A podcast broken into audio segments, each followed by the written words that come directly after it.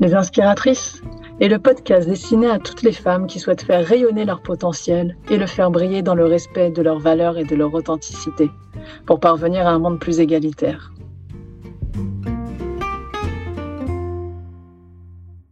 Bonjour les inspiratrices, ravie de vous retrouver pour cette deuxième partie dédiée au syndrome de l'invisibilité. Je reçois dans cet épisode 16 Chloé Touati qui nous apportera son éclairage pratique et ses conseils pour vaincre ce syndrome de l'invisibilité.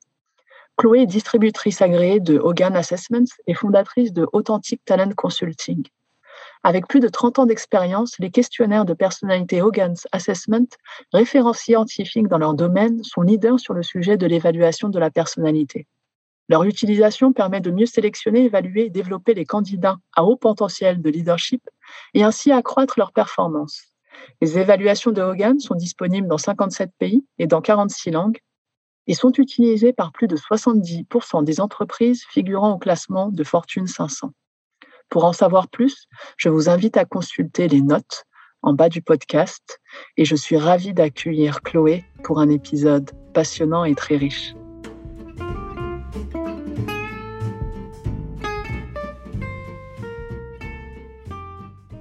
Bonjour Chloé, bienvenue, comment allez-vous?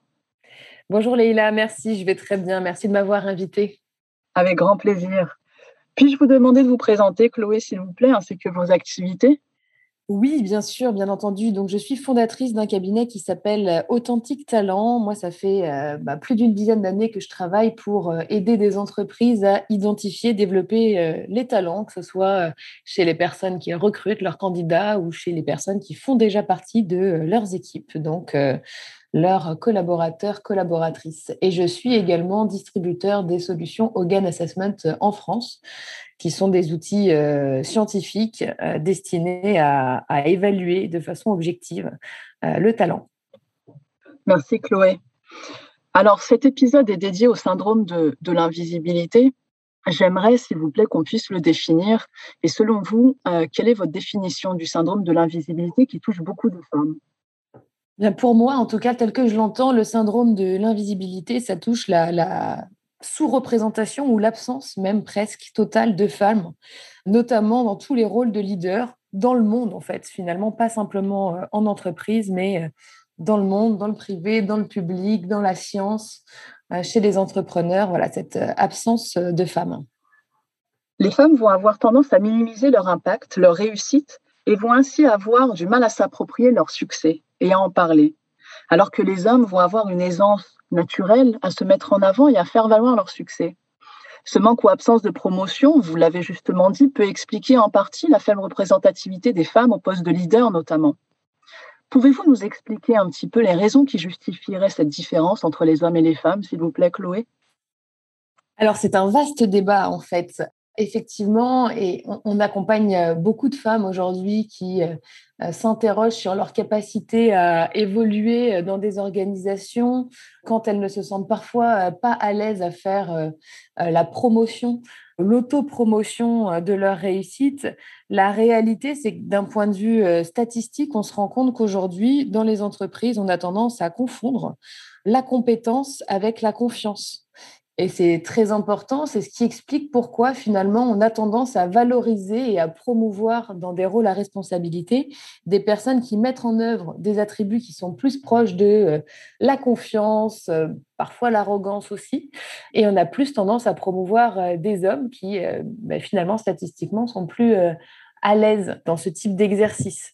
Et c'est intéressant parce que, encore une fois, d'un point de vue recherche, et c'est ce qu'on cherche à expliquer régulièrement euh, à des femmes qu'on accompagne, d'un point de vue recherche, euh, votre capacité à euh, vous promouvoir, être, afficher beaucoup de confiance, ne préjuge pas toujours de votre capacité à être efficace dans un rôle de leader. Si je devais finalement résumer, on a tendance à identifier dans des entreprises des personnes indépendamment de leur niveau d'efficacité.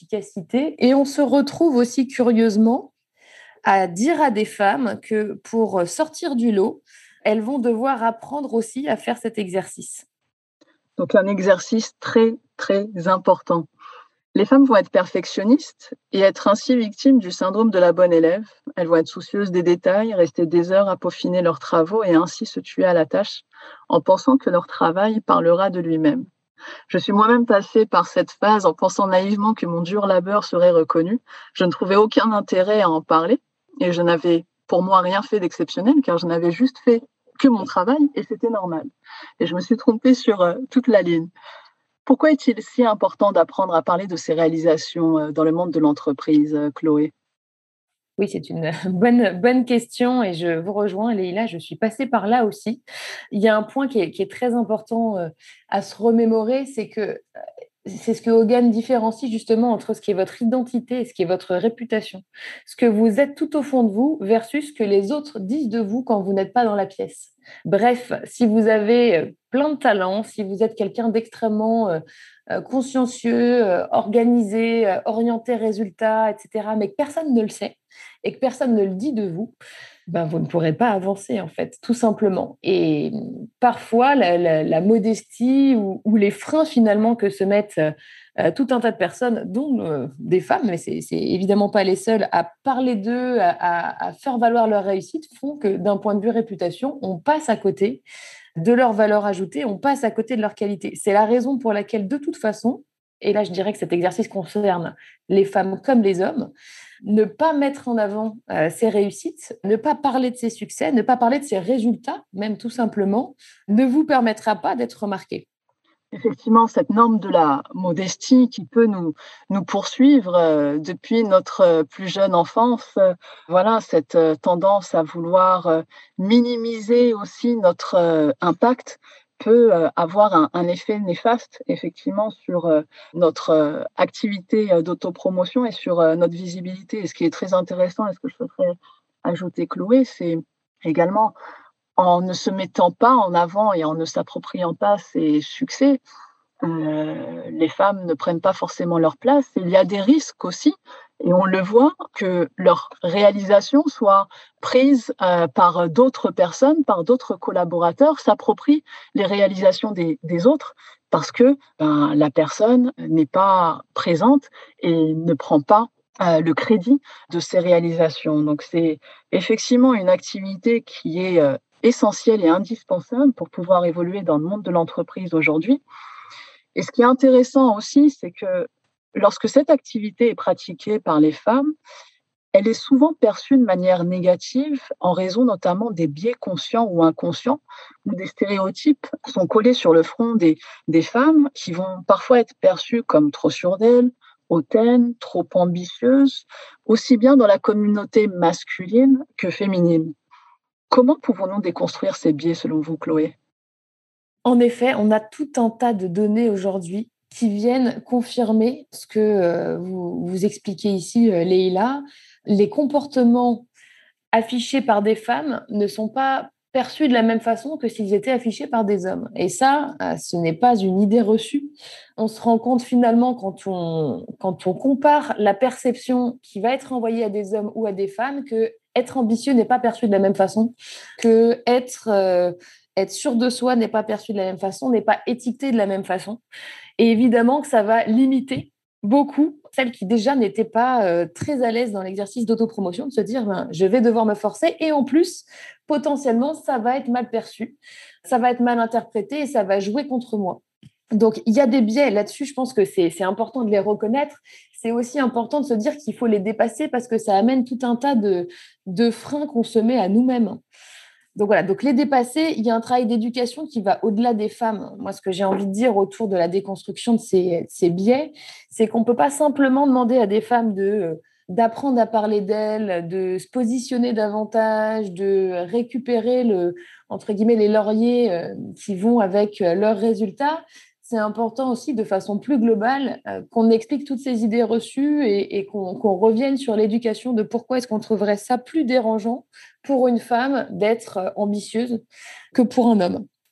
Donc ça, c'est un premier élément. Le deuxième élément, c'est de se rappeler finalement que avoir une représentativité égale de femmes dans des rôles à responsabilité, ça amène de la performance.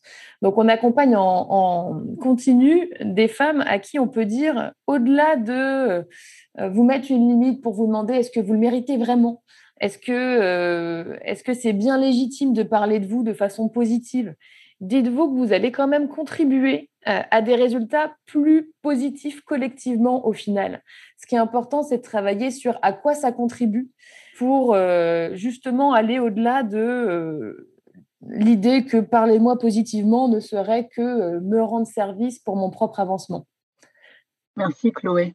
Il y a quelque chose aussi de, très intéressant que, que, je vois et que je constate, et moi-même je suis passée par là, c'est l'utilisation du pronom personnel je versus le, le nous, où les femmes vont avoir tendance à se cacher derrière le nous aussi, le collectif, l'équipe, au lieu d'utiliser le, jeu. Et on sait très bien qu'à la tête de chaque équipe, il y a un leader, il y a un manager qui est aussi responsable et qui contribue au succès de son équipe.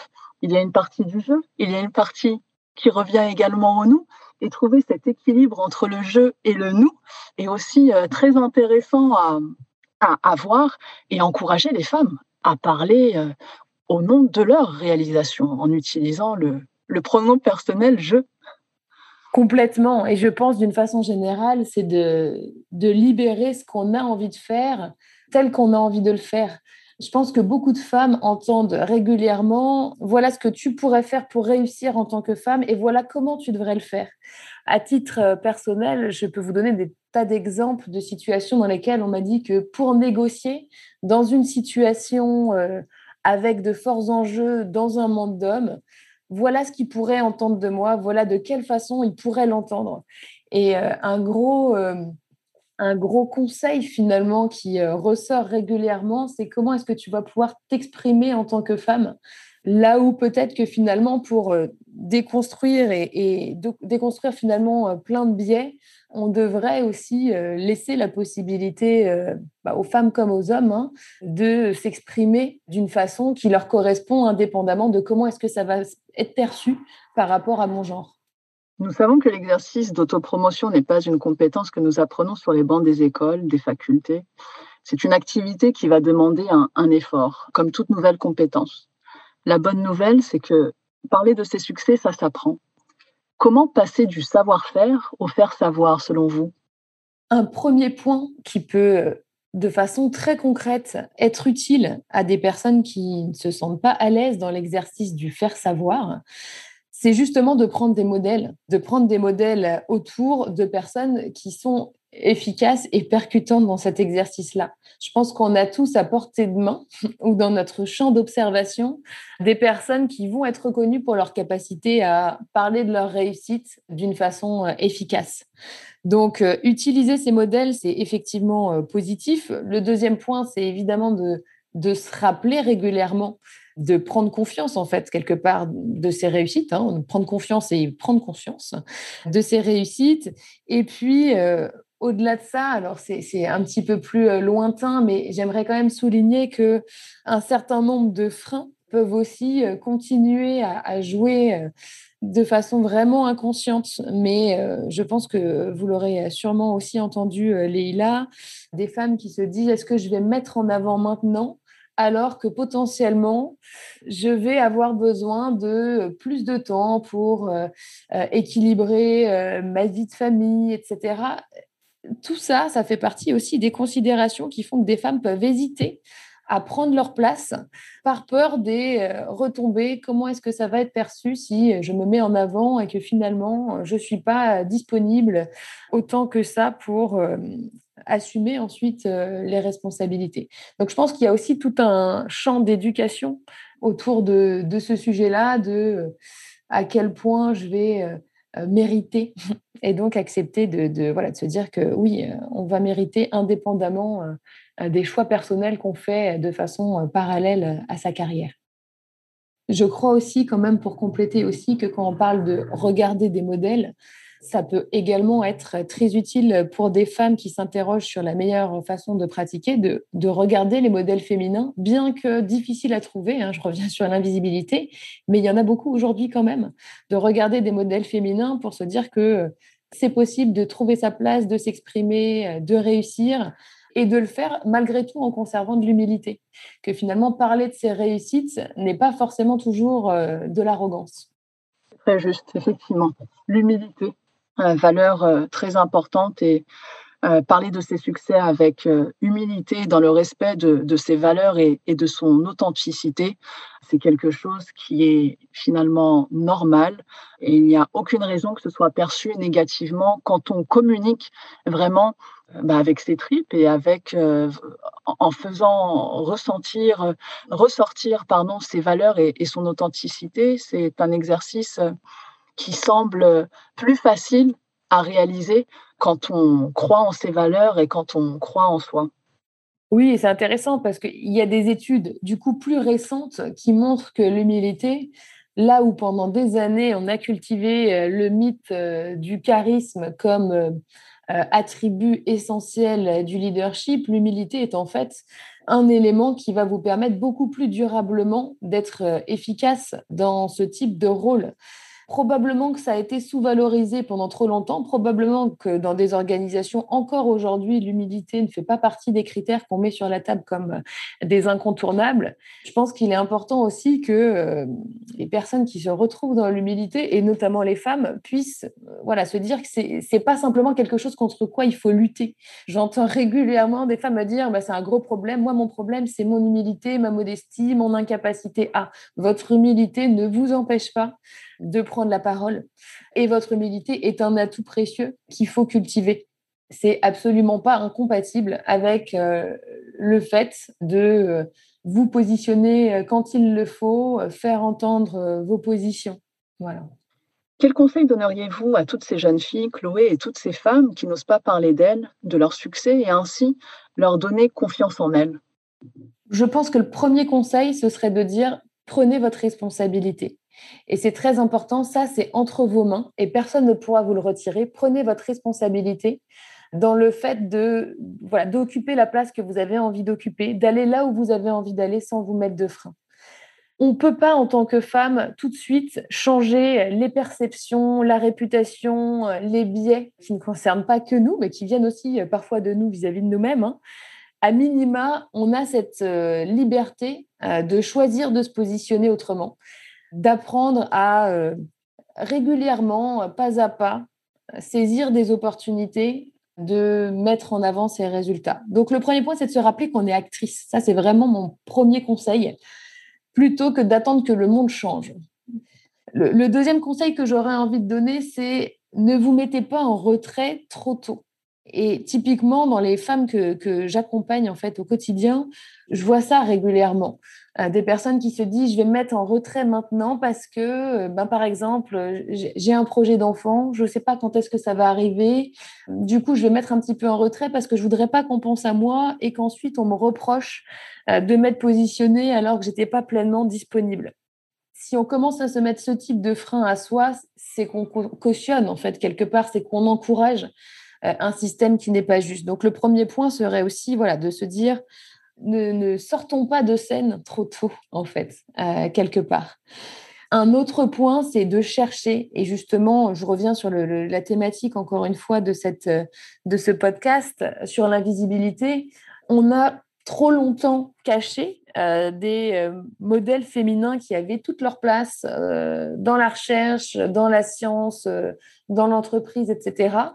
Et on a demandé beaucoup plus de qualifications à des femmes pour parvenir au même niveau que des hommes. C'est important, je pense, comme troisième conseil, d'aller chercher ces modèles féminins, ce qui peut apporter quelque chose de très inspirant sur la capacité de réussir avec des modèles différents, sans forcément avoir euh, le sentiment qu'on va être obligé de copier-coller des modèles masculins, justement. Merci beaucoup, Chloé. Et enfin, que recommanderiez-vous pour approfondir la, question de la visibilité, de l'autopromotion? Alors, j'ai longuement pensé euh, au best-of, aux meilleures euh, références qui pourraient être utiles à explorer par rapport à cette question-là. J'en ai euh, une à vous recommander euh, que je trouve vraiment intéressante. C'est alors évidemment les, travaux de, Hogan Assessment, c'est scientifique, ça nécessite d'être décrypté, mais je trouve on, voit beaucoup de leurs recherches disponibles euh, sur leur site. Et cette recherche, elle nous permet, quand on la creuse, de comprendre la différence entre ce qui nous rend euh, efficace, qui nous rend talentueux et la façon dont c'est perçu par le monde autour. Et ça déconstruit beaucoup de choses. Donc ça, c'est le premier élément que je recommanderais. Et en l'occurrence, c'est dans cette recherche-là qu'on euh, approfondit le fait que on demande beaucoup, beaucoup plus de choses à des femmes pour réussir en termes de qualification. Donc, ça permet aussi de, reprendre confiance en soi et, de comprendre aussi ce qui se passe dans l'entourage et dans le domaine de la réputation. Ça, c'est le premier point. Le deuxième euh, élément de référence que j'aimerais recommander, c'est euh, la recherche du docteur Thomas euh, Chamorro-Prémusy, qui a fait justement beaucoup d'ouvrages, beaucoup d'articles, beaucoup d'interventions sur la thématique pourquoi est-ce que autant d'hommes incompétents deviennent des leaders? Et la façon dont il appréhende cette problématique, c'est de dire que finalement, les femmes n'auraient pas tant de choses que ça à changer, à part ce qu'on vient de se dire quand même, hein, qui est de prendre leur place et de le faire sereinement, mais qu'à contrario, peut-être qu'une des clés réside dans le fait que les organisations évaluent avec plus d'objectivité la compétence, euh, plus que, on va dire, l'apparence et la confiance affichée, ce qui éviterait qu'autant d'hommes finalement qui n'ont pas les bons attributs euh, soient promus et que ça laisse peut-être plus de femmes à de euh, plus de place à de l'équité et donc euh, à l'apparition de femmes dans ces fonctions-là. Donc les travaux de, de Dr Thomas Chemoros Prémusique et notamment son livre sur pourquoi est-ce que autant d'hommes incompétents deviennent leaders, c'est intéressant. Et puis le troisième point que j'aimerais peut-être renvoyer, qui est un autre, euh, un autre podcast que j'ai euh, entendu et qui, a inspiré beaucoup des personnes que, je, que j'accompagne aussi. C'est un, podcast, je pense, comme le vôtre d'ailleurs, Leïla, qui est assez rassurant euh, et inspirant et qui donne beaucoup de clés, qui parle des femmes puissantes et qui permet justement d'aller entendre des modèles féminins. Merci infiniment, euh, Chloé, pour euh, toutes ces ressources que l'on partagera aussi dans les notes du podcast. Vraiment, merci beaucoup pour votre participation, pour votre éclairage, pour tous vos conseils, pour euh, aider les femmes à vaincre le syndrome de, de l'invisibilité. Des informations très riches. Je vous remercie infiniment, Chloé. Et un grand merci à vous pour cette thématique qui, voilà, qui me tient évidemment beaucoup à cœur et pour finalement pour l'ensemble de ces discussions que vous proposez et qui vont euh, contribuer aussi progressivement à, faire évoluer et à donner des clés. Je l'espère en tout cas. Mille merci Chloé et à très bientôt. À bientôt.